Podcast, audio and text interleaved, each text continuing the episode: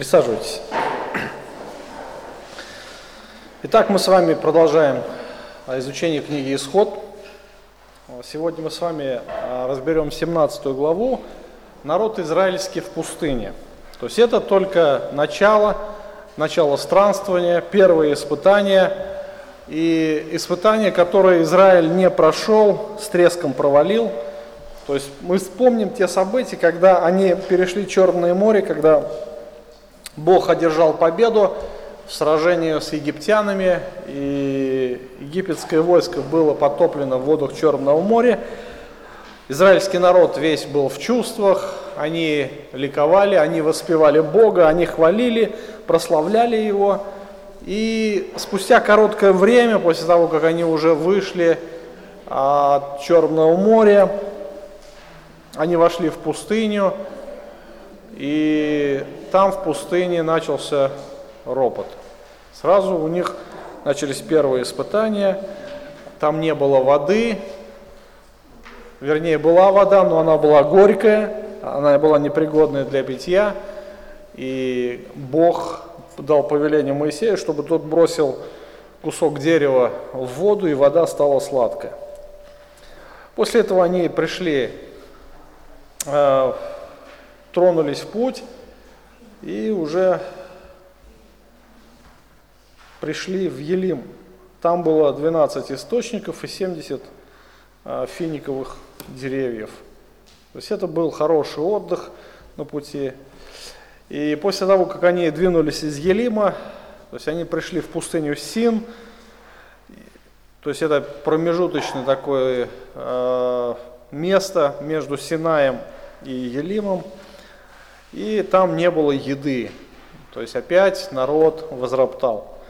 И Господь опять проявил а, великое чудо. Он дал им вначале мясо, перепела налетели. Потом Бог дал манну, которую, который кормил в течение 40 лет. То есть израильтяне видели постоянно чудеса Божьи. Они видели э, чудеса в виде казней. Они видели чудеса в виде заботы о них, то есть когда Бог питал их, поил, кормил. Они видели чудеса в своей жизни, потому что а, здоровье у них было хорошее, нога их, ноги их не пухли, да? а, одежда их не снашивалась, обувь не стаптывалась. То есть очень много израильтяне видели в те времена. Тем не менее, это не оказало на них должного влияния и они постоянно находились в ропоте. И 17 глава, она начинается с того, что э, все общество из сынов Израилевых из пустыни Син двинулось по повелению Господню. То есть какое-то время они оставались там, и они пошли после того, как, э, скорее всего, облако поднялось, облако ведь управляло шествием Израиля. Ночью столб огненный был, э, днем столб облачный. И э, народ вышел. Читаем с первого стиха 17 главы. «И двинулось общество сынов Израилевых из пустыни Син в путь свой по повелению Господню, и расположилось станом в Рефидиме, и не было воды пить народу. И укорял народ Моисея, говорили, дайте нам воды пить. И сказал им Моисей, что вы укоряете меня, что искушаете Господа. И жаждал там народ воды, и роптал народ на Моисея, говоря, зачем ты вывел нас из Египта, уморить жаждую нас и детей наших, и стада наши. Моисей возопил Господу и сказал, что мне делать с народом этим? Еще немного и побьют меня камнями. И сказал Господь Моисею, пройди перед народом, Возьми с собой некоторых из старейшин и жезл твой, которым ты ударил по воде, возьми руку твою и пойди. Вот я стану пред тобою там на скале в Хариве. Ты ударишь скалу, и пойдет из нее вода, и будет пить народ. И сделал так Моисей в глазах старейшин израильских. И нарек имя а, месту тому, нарек месту тому имя Масса и Мерива по причине укорения сынов Израилевых – и потому что они искушали а, Господа, говоря, есть ли Господь среди нас, или нет. Итак, а, вот здесь мы видим, что новое пришло для них испытание. Для до того, как э, прийти, э, прийти э, в Рефидим, они еще предварительно сделали две остановки, об этом свидетельствует книга «Числа». Э, э, они, остановки были сделаны Давке и Алуше. То есть первое означает изнурение, то есть это то место, скорее всего, где израильтяне сильно устали, или же означает плавильня.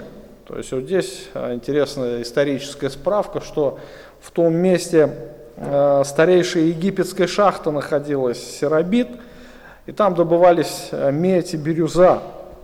То, что э, археологи нашли надписи на семитском языке, и из этого предпо делали предположение, что скорее всего, что здесь работали как раз рабы-евреи. Возможно, и даже египтяне использовали их труд. И работы в этой шахте производились с сентября по апрель, значит, что израильтяне здесь никого не встретили. То есть, другими словами, возможно, это место так и называлось плавильня. Плавильня.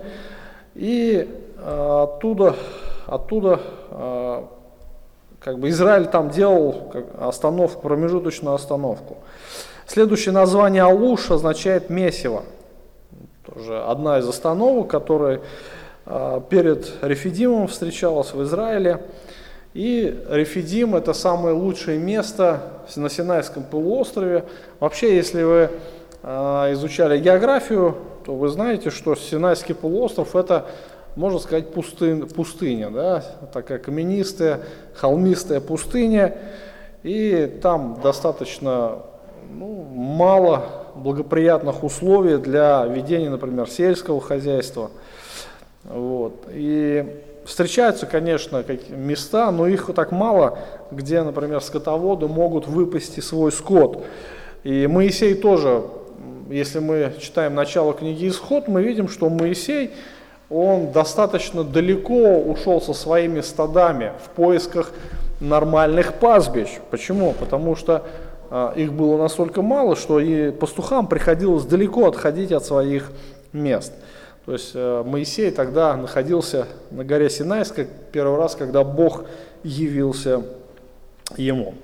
И вот э, общество пришло в Рефидим, то есть можно сказать, скорее всего там был оазис в свое время, и вдруг э, обнаруживается, что там ну, иссякла вода. По какой причине мы до конца не знаем.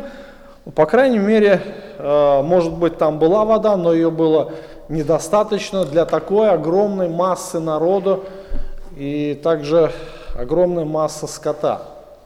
То есть э, народ стал нуждаться опять в воде. И, конечно же, Э, тот урок, урок, который был до этого, э, для них э, он прошел, можно сказать, даром. Помните, когда они пришли в меру, и там не было воды, Бог дал им воду, Бог позаботился об их пропитании, но как бы так все это было напрасно, напрасно. И они не взяли никаких уроков. То есть они даже не обращались к Богу. Мы видим, что а, в принципе, если человек верующий, то при первой проблеме куда он идет? Он обращается к Богу, он а, просит Господа, чтобы тот решил эту проблему. Но мы видим, что израильтяне даже и к Богу не обратились. И будьте внимательны, посмотрите на текст – и здесь вот они говорят, наверное, Бога среди нас нет. Зачем нам попросту обращаться к Нему? Если бы Бог был среди нас, то, наверное, бы Он не допустил этого. И Моисей опять же стал козлом отпущения, стал виноватым. И э, уже конфликт доходил до, то есть, до такой степени, что уже некоторые, наверное, хватались за камни, чтобы побить его. А помните э, закон Моисеев? Из закона Моисеева При каких случаях побивали камнями? Ну, помните, Христа хотели несколько раз побить камнями. Ай? За богохульство, да? Удивительно. То есть э, это одно из средств, когда э, побивали за богохульство. И Моисей, как посланник Божий, э, он должен был на себе нести всю эту ответственность. Вообще интересно, посмотрите первый стих, там написано по повелению Господню они двинулись, по повелению Господню. Скорее всего, облако было поднято, и оно двинулось в путь, и весь народ пошел за этим облаком. То есть Господь сопровождал их видимым образом, а они сомневались, что это был Бог. И когда пришло очередное испытание, очередное испытание, то народ стал опять роптать по причине, опять же, той же самой. Причина была неверие. И посмотрите, а, два, а, два стиха нам говорят о том состоянии, в котором пребывал народ. Второй, третий стих. А, говори, укорял народ Моисея. То есть Моисей стал крайним. И говорили, дайте нам воды пить. Моисей как бы пытается обезопасить себя. Он чувствует, что ну, угрожает определенная опасность. И он переводит взгляд на Бога. Он говорит, меня что вы укоряете? Не я, говорит, Господь, вы же искушаете Бога. То есть он пытается объяснить народу, что он тут вообще ни при чем. Он всего лишь как посредник между Богом и народом.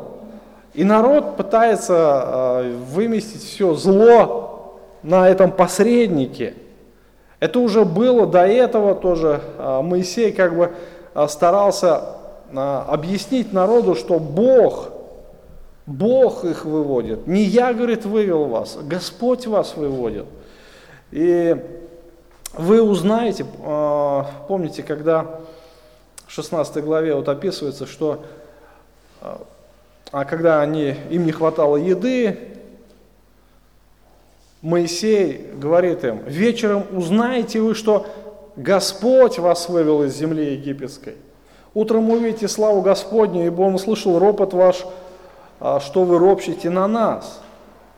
Он услышал вас, вы на Него ропщите, мы-то тут вообще при чем? Мы всего лишь посредники, мы всего лишь Божьи слуги. И когда Израиль роптал на Моисея, конечно же, это э, было проявление их неверия Богу. И Моисей, э, дальше мы читаем, жаждал народ воды, роптал на Моисея, говоря, зачем ты вывел нас из Египта? Уморить нас жажду, нас, детей наших и стада наши. То есть, опять же, мы видим, жизнь в Египте уже опять не кажется им такой горькой. То, что они там в, а, вопили, что они, им трудно было жить. И помните, опять же, та ситуация, когда народ находился в Египте, мы читаем, что надзиратели делали их жизнь невыносимой, горькой, да? У них не было радости жизни. То есть вся жизнь, она была в таком, в подавленном духе. Лучше вообще не жить. И вот Бог им дает свободу, и вдруг у них жизнь прекрасная была в Египте, они вспоминают это с, так, с таким упоением, с таким наслаждением, и говорят, как нам там хорошо было. И столкнувшись с первыми испытаниями, они уже забыли о тех несчастьях, о тех бедах, какие э, были у них в Египте. И вот здесь вот мы видим, что Моисей, находясь в этом состоянии, состоянии безысходности, конечно же, а, возопил Господу. То есть он пришел к Богу и начал а, взывать к Нему. И посмотрите на текст, опять же. Моисей возопил Господу и сказал, что мне делать с народом этим? Еще немного и побьют меня камнями. Моисей не на шутку испугался, конечно же, а, находясь в таком, в такой огромной оппозиции, да, он был в меньшинстве, он, да, еще несколько человек, Аарон, брат его, может быть, дети его, то есть они находились в колоссальном меньшинстве против этой огромной массы народа. И Моисей понимал, что вот этот настрой если Бог сейчас не усмирит, то закончится бедой, наверное. Он возопил, то есть это вопль безысходности и отчаяния. А, Моисей понимал, что сейчас, может быть, это последний день его жизни, еще немного, вот-вот, то есть уже а, некоторые порываются, берутся за камни, чтобы побить его камнями. Но мы видим, что Бог не без милости, и он отвечает сразу же на молитву Моисея. «И сказал Господь Моисею, пройди перед народом, возьми с собой некоторых старейшин израильских и жезл твой, которым ты ударил по скале, возьми в руку свою и пойди. И я стану пред тобой там на скале, в Хариве, ты ударишь в скалу, и пойдет из нее вода, народ будет пить. И сделал так Моисей в глазах старейшин израильских. То есть вот мы видим выход. Все-таки Бог дает, а, Бог дает а, Моисею выход, и он говорит, а, успокойся, самое главное, встань, пройди перед всем народом. То есть покажи свою власть, и возьми с собой старейшин. То есть они должны выступить как свидетели. Мы не знаем почему, но Бог уже не удостоил чести весь народ видеть это чудо. То есть только старейшины видели то, что совершил Моисей. И он говорит, ты ударишь в скалу, и пойдет из нее вода, и будет пить народ. То есть вот а, мы видим, что Моисей так и сделал, он повиновался Господу, и произошло новое чудо. То есть это чудо, которое было дважды, дважды происходило с народом, вот именно подобное чудо, когда не было воды, и Моисей ударил о скалу, и пошла вода. Вообще интересно, что в том месте, в том месте, а, не было никаких источников. То есть скептики вообще разные предполагают, дают разные теории, откуда могла взяться там вода, огромное количество воды. То есть некоторые говорят, что, наверное, он там Моисей, а, но он же там ходил всех в той местности, он, у него знания были, он же получил хорошее образование да, в Египте. И он обладал определенными знаниями, он знал, где тонкие пласты, там, он знал, где толстый пласт, да? Он знал, возможно, что там был известковый пласт, и ему нужно было просто э, растормошить, ударить, и там была вода. Но мы знаем, что там не было известковых пород в, том, в той местности. Именно то, что все горы там состоят из гранита. И вот здесь есть четкое указание, что Господь говорит, я встану между тобой и между скалой. Очень важное указание, очень важное разъяснение Божье, откуда же взялась вода. Вы когда-нибудь камень разбивали? Обычный камень, булыжник. Что вы там внутри видели? Внутри камень, да? А, видели ли там воду внутри? Нет, мертвый камень, вы понимаете, мертвый. То есть там нет воды внутри камня. То же самое, если взять, разбить скалу, там нельзя найти воды. Но вода пошла именно из скалы. И где, откуда взялась эта вода? А именно то, что говорит Священное Писание, между Моисеем и между скалой находился сам Господь. И это и есть объяснение. Бог – источник. Апостол Павел это очень хорошо объясняет в Новом Завете уже в первом послании Коринфянам, 10 глава, 4 стих. Он говорит, камень был Христос, и он является источником той воды. То есть он дал воду народу, и он напоил народ. То есть он источник благ, для своего народа. Интересно, что э, вот здесь вот описаны ссылки. Книга Второзакония, Псалом, что скала была не только источником воды, но она также была еще источником меда. что оттуда выходил также мед, и народ мог вкушать эту, эту сладость. Вообще удивительно. Книга Второзакония, 32 глава, 13 стих. Он вознес его на высоту, на высоту земли, кормил произведениями полей, питал его медом из камня и елеем из твердой скалы. То есть это упоминание а, о тех временах, о тех временах народа Израиля, с которым мы сейчас как раз с вами разбираем. То есть здесь упоминание о том, что Бог питал не только э, манной, там, произведением полей, но еще и мед из камня и елеем из скалы. То есть Бог является источником всех благ. И вообще удивительно, что Иисус Христос применяет как раз этот образ к себе. А, Евангелие от Иоанна, 7 а, глава, откройте Евангелие от Иоанна с 37 стиха. А в последний же великий день праздника стоял Иисус и возгласил, говоря, «Кто жаждет, иди ко мне и пей. Кто верует в меня, у того, как сказано в Писании, из чрева потекут реки воды живой». То есть это был один из праздников, который народ э, израильский отмечал в Иерусалиме.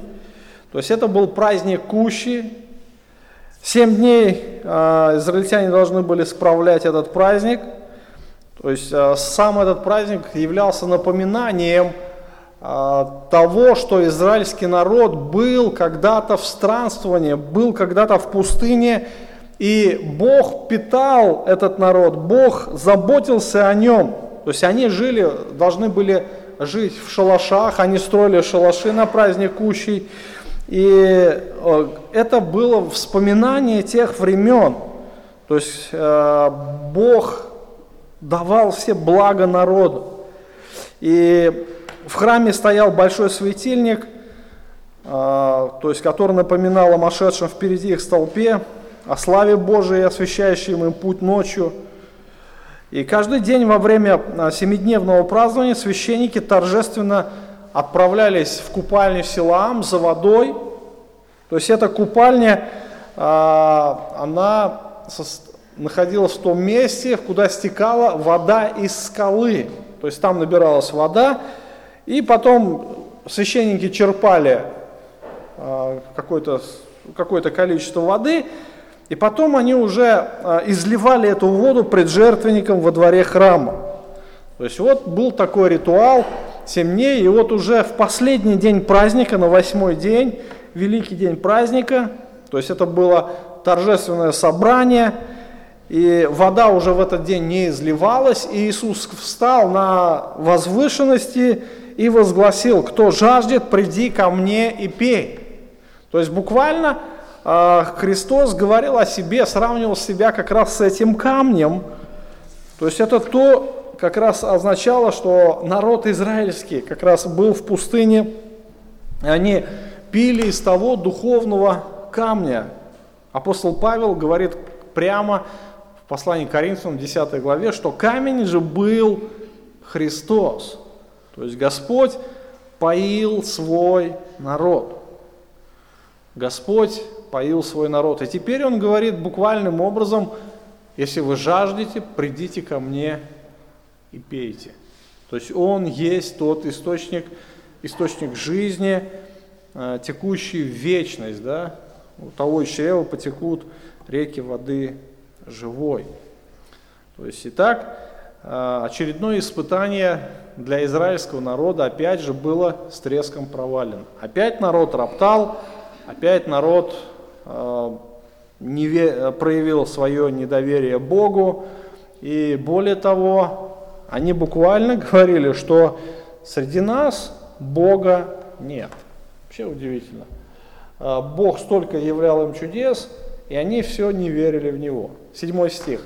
Нарек ими там массы мерила по причине укорения сынов Израилевых, и потому что они искушали Господа, говоря, есть ли Господь среди нас или нет. Есть ли Господь среди нас или нет. То есть вот э, истинное лицо израильтянина, я думаю, наверное, это лицо любого грешника. Э, сколько ему не показываю, если он не верит, значит он так и не будет верить.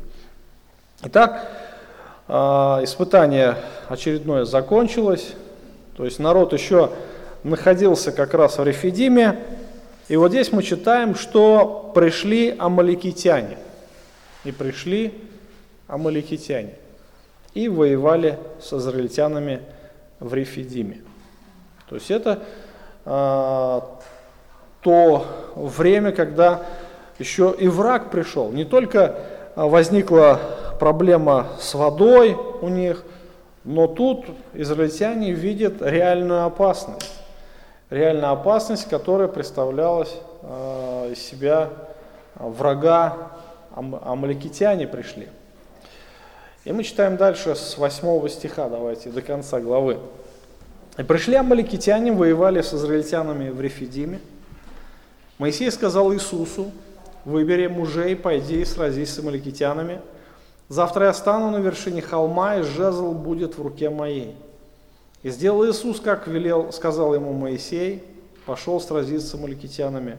А Моисей и Аарон и Ор зашли на вершину холма. Когда Моисей поднимал руки свои, одолевал Израиль, когда опускал руки свои, одолевал Амалика. Но руки Моисеева отяжелели, и тогда взяли камень, подложили под него, и он сел на нем. А Аарон же Ор поддерживали руки а, его один с одной, другой с другой стороны.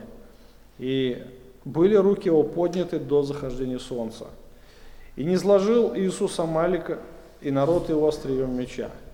И сказал Господь Моисею, напиши это для памяти в книгу и внуши Иисусу, что я совершенно изглажу память амаликитян из Поднебесной.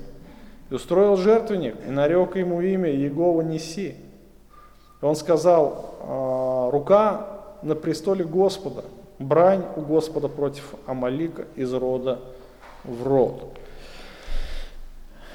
Еще одно э, событие, которое показывает отношение Господа к своему народу, то есть забота Божья о своем избранном народе.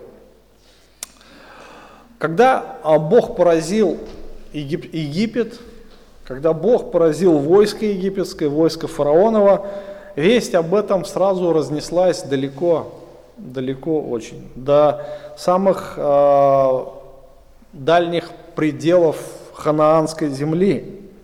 Мы помним, как э, уже через 40 лет, когда народ израильский стоял у, у стены Иерихона, Э, два разведчика были посланы в Иерихон, чтобы узнать обстановку. И Раав, блудница тогда, приняла их, и она сказала, да, мы слышали, что Бог сделал с войском фараоновым, мы слышали, что как вы поступили с Огом, да, с, э, с царями, огромными царями, как Бог поразил за вас. И весь народ был тогда в трепете. То есть прошло 40 лет, а память от тех событий еще не изгладилась. И, конечно же, э, амаликитяне слышали также о великой чудной победе Израиля, но мы знаем, что это был необузданный, очень грубый, жестокий народ. Это Амалик, это потомки Исава, кто такой Исав, помните?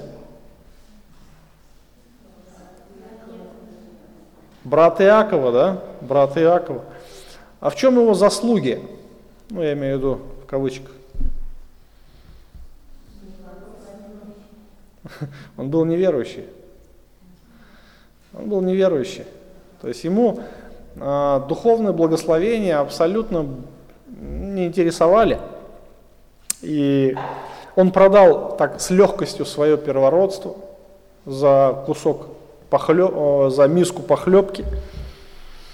И он женился тоже с легкостью на хананиянках, на язычницах. То есть он э, не соблюдал наставления отца с матерью.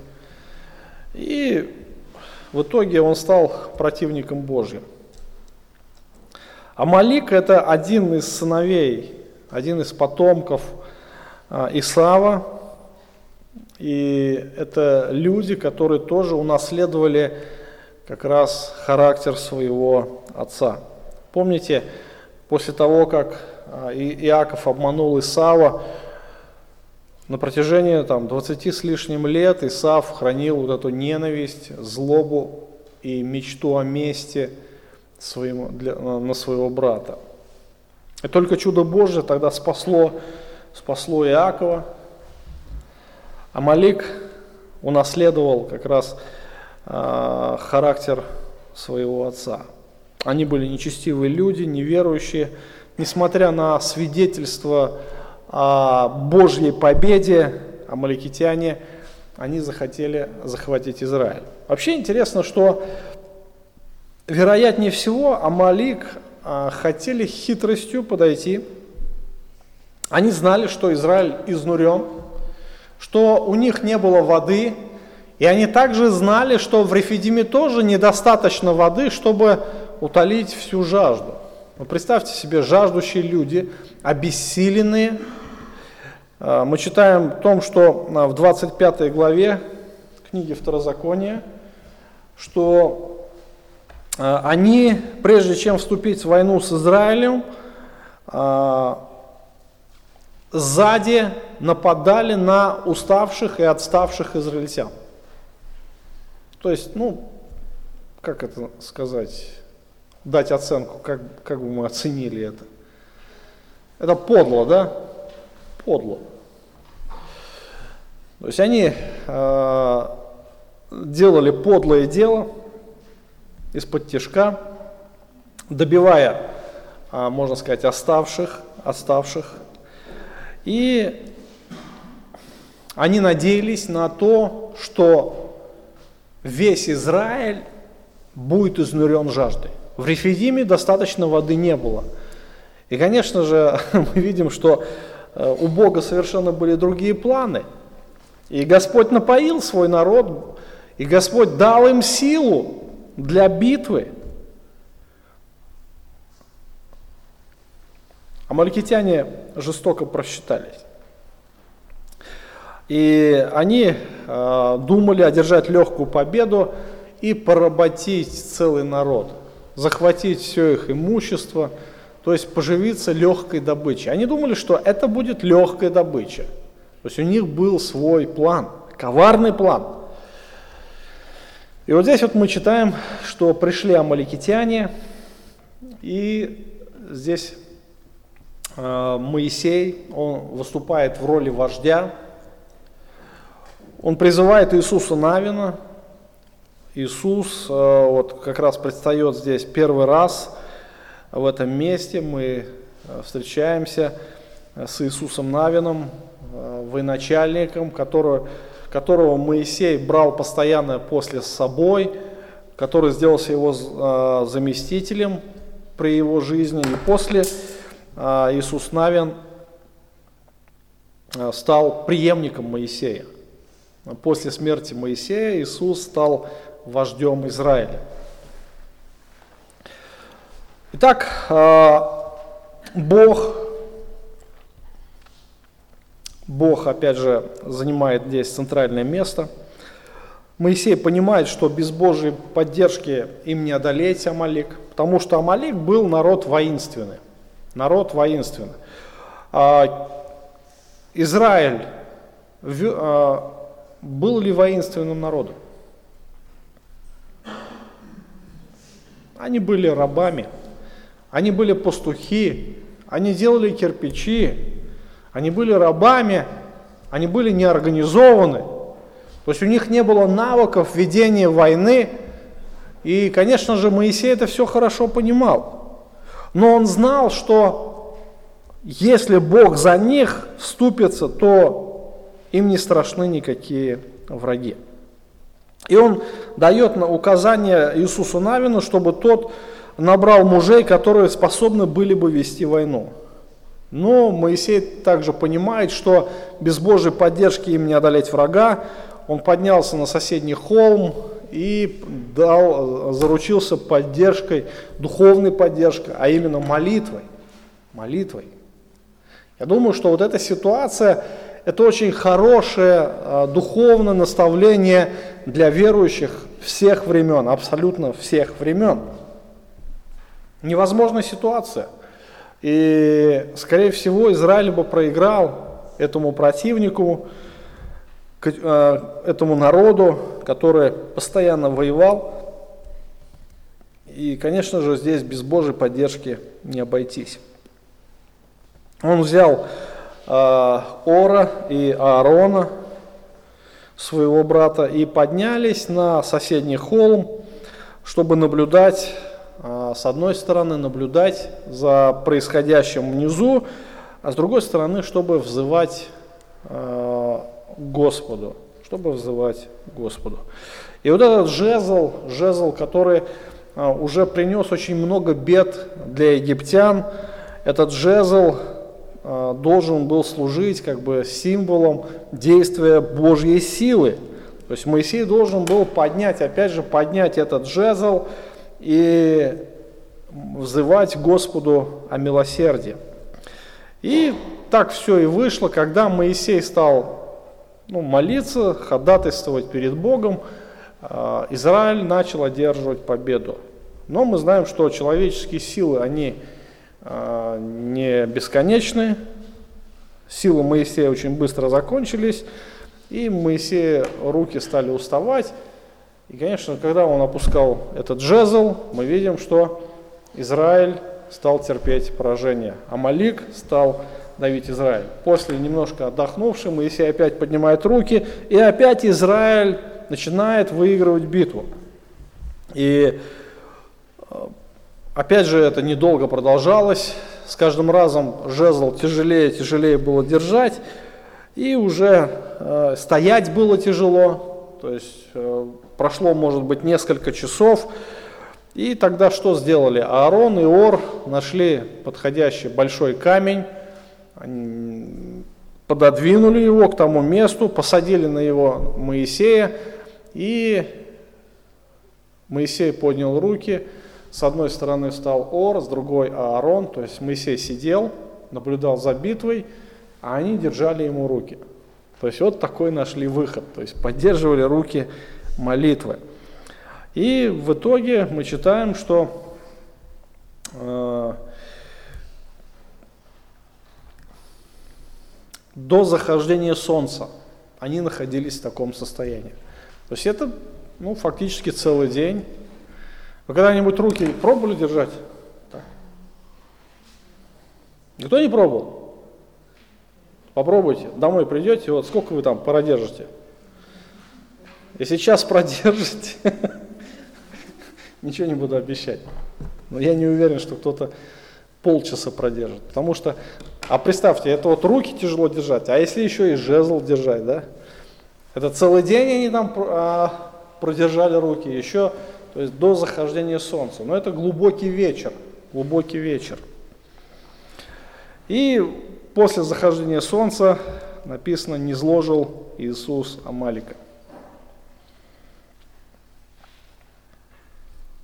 И народ его острием меча. Итак, э, одержана великая победа, это чудесная победа, и Амаликитяне, они э, были поражены острием меча, остатки из них убежали, оставив раненых и убитых, и мы видим, что одержана великая победа. И сказал Господь Моисею, напиши книгу памяти, внуши Иисусу, что я совершенно изглажу память о маликитян из Поднебесной. И строил Моисей жертвенник и нарек имя его и Иегова Ниси. Яхва Ниси. А, Господь мое знамя. Господь знамя наше. То есть вот здесь интересно, что а, вот этот жертвенник, он напоминал Израилю о том, что победа была одержана под знаменем Господа. Что Бог Э, является опять же главным действующей ударной силой. И только благодаря действию Божьей силы была одержана эта победа. И рука, поднятая к небу, к Божьему престолу, символизировала ходатайство перед Богом в трудные времена. И сама молитва – это как раз э, просьба о милости, да? это признание своей несостоятельности, признание своего банкротства и несостоятельности решения какой-либо проблемы. И вот эта постоянная молитва – это как раз постоянное исповедание своей немощи и нужда в Божьей силе. И вот именно а, вот эта вот подлость, жестокость Амалика, она вызвала у Господа такой гнев, что Бог пообещал стереть с лица земли этот народ. И Иисус Навин, вот здесь вот как бы уже было пророчество, такое косвенное пророчество – он говорит, внуши Иисуса Навина. Почему Иисусу? Потому что уже изначально Бог предназначил а, Иисуса Навина быть преемником Моисея, чтобы он не боялся Амалик, что Амалик теперь извечный враг Божий до тех пор, пока совсем не исчезнет с лица земли. И 16 стих, он как раз опять повторяет, заканчивает. А, сказал он, Рука на престоле Господа, бранью Господа против Амалика в род и род. Гнев Божий обрушивался на них до тех пор, пока они совсем не исчезли с земли. То есть вот за то, что они делали со своим народом, о, с народом Божьим, то, что они добивали э, обессилевших, они хотели хитростью поработить Израиль, но это был народ обетования, это был народ Божий, и его нельзя было победить. И вот здесь мы видим, что эти люди, которые встают, встают против народа Божия, являются Божьими врагами. И Господь вступится за свой народ, и Бог защитит свой народ. Помните, опять же, история, когда Бог благословлял Авраама. Одно из обетований было какое, помните? Благословляющих тебя благословлю, проклинающих тебя прокляну. Вот именно это и действовало, обетование это действовало. И Амалик заслужил для себя Божье проклятие. И причем, а, скорее всего, это была не единственная причина, что Бог проклял Амалик.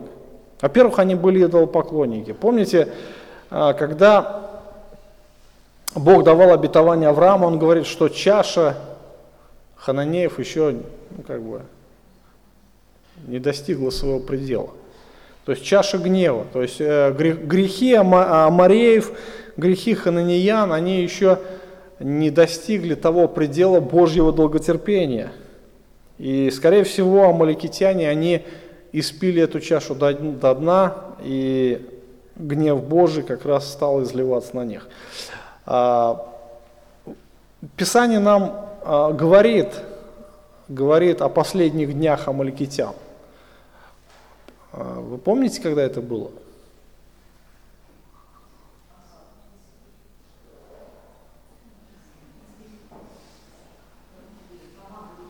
Книга Есфирь, Аман, Аман, это был последний амаликитянин, а, который тоже решил вступить с народом Божьим в схватку, решил уничтожить а, народ Божий, он приготовил для избранника Божьего Мардахея дерево, самое высокое дерево, и по воле случая, ну не по воле случая, по воле Божьей, скорее всего, он был повешен на этом же дереве. Вот так закончилась эра амаликитян.